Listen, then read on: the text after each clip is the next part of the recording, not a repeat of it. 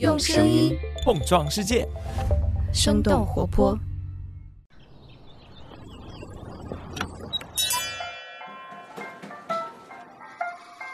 您的生动早咖啡好了，请慢用。嗨，早上好呀！今天是二零二二年的五月十八号，星期三，这里是生动早咖啡，我是来自生动活泼的梦一，几条商业科技轻解读，和你打开全新的一天。不知道你是否每天都会有吃水果的习惯？根据中国食物和营养发展纲要的相关数据，二零二零年中国每年的人均水果消费量达到了六十公斤，而我们的两个邻居韩国是五十九公斤，日本只有三十三公斤。爱吃水果的中国消费者养活了一个庞大的水果零售市场。根据商业咨询公司的计算，中国水果零售市场的市场规模超过了一点二万亿人民币。然而，整个水果零售市场却极为分散。行业的第一名主打高端水果的百果园也只占据着百分之一的市场份额。最近，他们递交了港交所的上市申请，但是投资者们却发现它的净利润只有百分之二左右。那为什么水果售价不菲的百果园利润却并不高呢？今天我们的清解读就与此相关。不过在这之前，我们先来关注几条简短的商业科技动态。我们先来关注一下国内。五月十七号，腾讯音乐发布二零二二年第一季度财报。数据显示，今年以来，腾讯音乐整体业绩持续平稳增长，总营收达到六十六点四亿人民币，其中在线音乐订阅收入接近二十亿人民币。值得注意的是，腾讯音乐付费用户实现了强劲的增长，用户数超过了八千万，同比增长超过百分之三十，高于同期。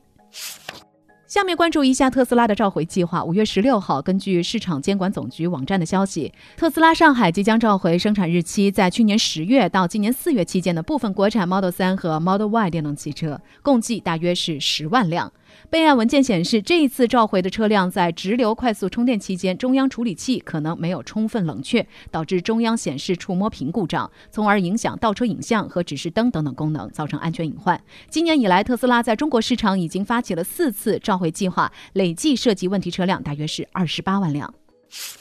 下面我们再把目光转向国外，Uber 在周一的时候发布了他们的新产品公告，表示将会在加州的两个城市推出自动驾驶汽车试点送餐服务，并且在他们全球司机应用程序当中来添加电动汽车充电站的标志。另外，Uber 还计划推出人行道机器人的试点项目。Uber 表示，这两项服务当中的车辆都是由操作人员来监控，并且补充说，这项技术大规模的运行还需要一段时间，消费者可以自行选择是否要享受这些服务。当然，自动驾驶的配配送业务在国内也并不是属于新鲜事物。在这次的疫情期间，京东、美团在上海一共调用了上百辆的无人配送车，解决了部分区域非接触配送和消杀的问题。最后，我们来看看我们熟悉的浏览器。微软 Edge 浏览器官方微博在这周一发文表示，大家熟悉的 IE 浏览器将会在六月十六号正式退出历史舞台。距离 IE 浏览器首次问世已经过去了二十七年，可能很多人最早都是通过它才开始领略互联网的神奇。微软表示，IE 停用之后，它的功能将会由 Edge 来彻底替代，并且 Edge 的 IE 兼容模式仍然可以支持旧程序的使用。那以上呢，就是值得你关注的几条商业科技动态。别走开，我们马上一起来关注一下你家楼下的水果店百果园想要上市的消息。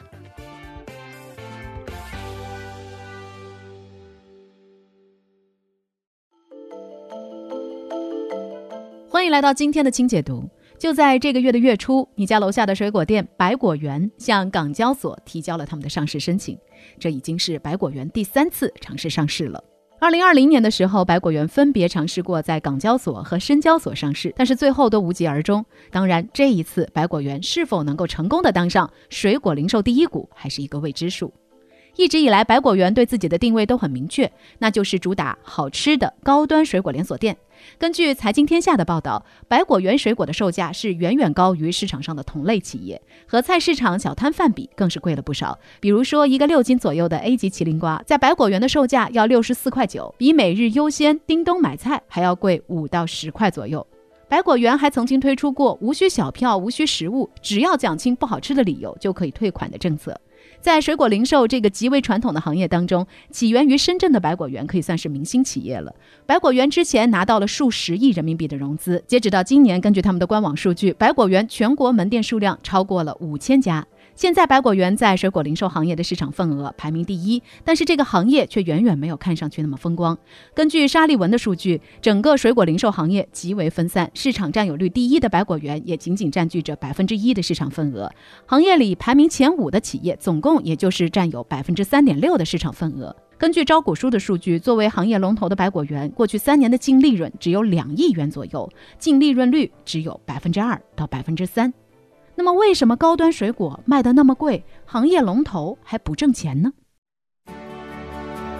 原因之一，生鲜水果的成本很高。水果从产地到餐桌，中间要经历原产地的采摘、打包、装车、运输、批发、销售等诸多的环节，最终才能够到达家门口的水果店。在一整个链条里，气候、产量、燃油价格，甚至是包装成本，都会反映在最后的水果价格上。咱们就拿车厘子来说，根据央视财经二零二零年的报道，通过航空运输的车厘子批发价格最高的时候，一度达到了每斤一百八十元，而海运的车厘子的平均价格也有每斤五十元。左右，所以说要实现车厘子自由，还真不是一件容易的事情。高端水果不仅采购成本很高，而且它们还有着非常严格的保鲜和运输要求，在零售过程当中损耗率也就相对比较高。而这一特性也导致了高端水果毛利率的不稳定。这一点从百果园的招股书也能够看出来，在近三年的收入里，有九成左右都贡献给了原材料的采购、仓储、物流等等销售成本，维持经营的花费可谓不菲。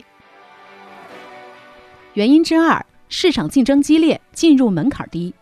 根据虎嗅的一份调研，同样作为生鲜蔬菜的购买频率要比水果更高。当盒马鲜生、叮咚买菜、每日优鲜等等线上生鲜平台切入到水果市场的时候，就给百果园带来了新的竞争风险，更不用提去年的社区团购大战了。在水果零售行业里，百果园最大的优势是供应链，他们在全球与二百多家基地进行合作。但是阿里、美团等等大型互联网企业可以利用自身的体量和资金实力，在很短的时间里完成百果园二十年的积累。根据品玩的报道，百果园成立二十年的用户数是七千万，而美团旗下的生鲜电商，二零二零年一季度交易用户就突破了三千万。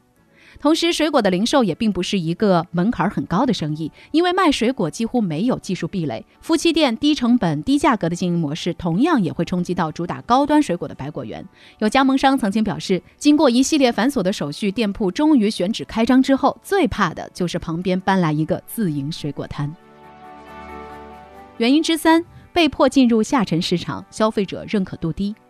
想要打造水果界开市客的百果园，还面临着市场开拓不利的问题。从二零一九年到二零二一年，百果园有三成的门店位于一线城市，但是三成的一线城市门店却贡献了接近一半的营收。高收入的一线城市消费者仍然是百果园营收的最重要来源。从百果园的门店数据来看，目前百果园覆盖了几乎全部一线、新一线，另外还有七成的二线城市和一半左右的三线城市。单从覆盖率来说，越下沉的市场，百果园的扩店就越。艰难。尽管百果园在招股书当中表示，它将向三四线城市的下沉市场开拓，但是高端水果对于价格敏感的下沉市场消费者来说，吸引力并没有那么大。新浪财经的报道认为，与本地同样的垂直水果专营店相比，百果园或许有着价格优势，但是在菜市场当中与各类摊贩相比，百果园的价格几乎毫无优势可言。更不用提下沉市场的买菜群体仍然是以中老年人为主，这个群体更倾向的是价格便宜的水果市场、街边小店等等。等因此，下沉市场留给百果园的机会十分有限。既然卖高端水果不赚钱，那百果园到底靠什么盈利呢？答案就是加盟。根据招股书中的数据，百果园自营店的毛利率比加盟店高，但是百果园的五千多家线下门店里，仅仅有十五家是自营的，这也就意味着百分之九十九以上的百果园都是加盟店。这不禁让人联想到靠加盟模式扩张的企业杨国福，同样是自营店的毛利率远远高于加盟店，但是杨国福的自营店在提交上市申请的时候仅仅有三家，然而他们加盟的麻辣烫门店却有五千七百多家。加盟模式对于品牌方来说几乎是稳赚不赔的生意。品牌方在前期可以收取品牌加盟和装修服务等等启动费用，后期还能够向加盟商来售卖营业所需要的商品或原材料，并且加盟商在进货的时候通常需要按照区域经理的计划进货，这也就意味着加盟商还得自己承担商品损耗。从百果园的官网可以看到，加盟商有 A、B 两种加盟模式可选，而这两种模式分别需要给百果园缴纳三十万或八点五万的启动费。对此，有加盟商反映，B 模式虽然比 A 模式更便宜，但通常需要多店加盟，所以一次性缴纳给百果园总部的费用并不会低。当然，不管哪种加盟模式，百果园都会根据该门店的毛利额再来收取百分之八到百分之三十不等的特许经营资源使用费。不过，加盟模式也并不是毫无弊端的。加盟商需要缴纳各种品牌费用，这也让企业承受了很高的盈利压力。毕竟，不赚钱的话，就不会有人来继续加盟了。最重要的是，加盟模式还会减弱品牌对于门店的控制，可能会有一些门店出现服务质量问题，比如说加盟店使用变质水果做果切。根据《证券时报》的报道，在百果园递交了他们的招股书四天之后，就有自媒体爆出有两家百果园门店销售百果园禁售的隔夜。水果、发霉水果以及售卖变质水果制成的果切，百果园官方的回应是对两家涉事门店进行停业整顿。由此可见，果品质量的把控也是渴望上市的百果园当下急需解决的难题。那聊到这儿了，也想来问问你。你平时都会在哪里购买水果呢？你在购买水果的时候，更关注的是味道、新鲜程度，还是价格呢？欢迎你在我们的评论区和我们一块儿来聊聊。好了，以上就是我们今天的生动早咖啡，那我们在周五一早再见啦，拜拜。这就是今天为你准备的生动早咖啡，希望能给你带来一整天的能量。如果你喜欢我们的节目，请记得在苹果 Podcast 给我们五星或者好评，也欢迎你分享给更多的朋友。这会对我们非常有帮助。同时，你也可以在公众号和微博搜索“生动活泼”，“声”是声音的“声”，这样就可以了解更多与我们节目相关的信息啦。生动早咖啡，期待与你下次再见。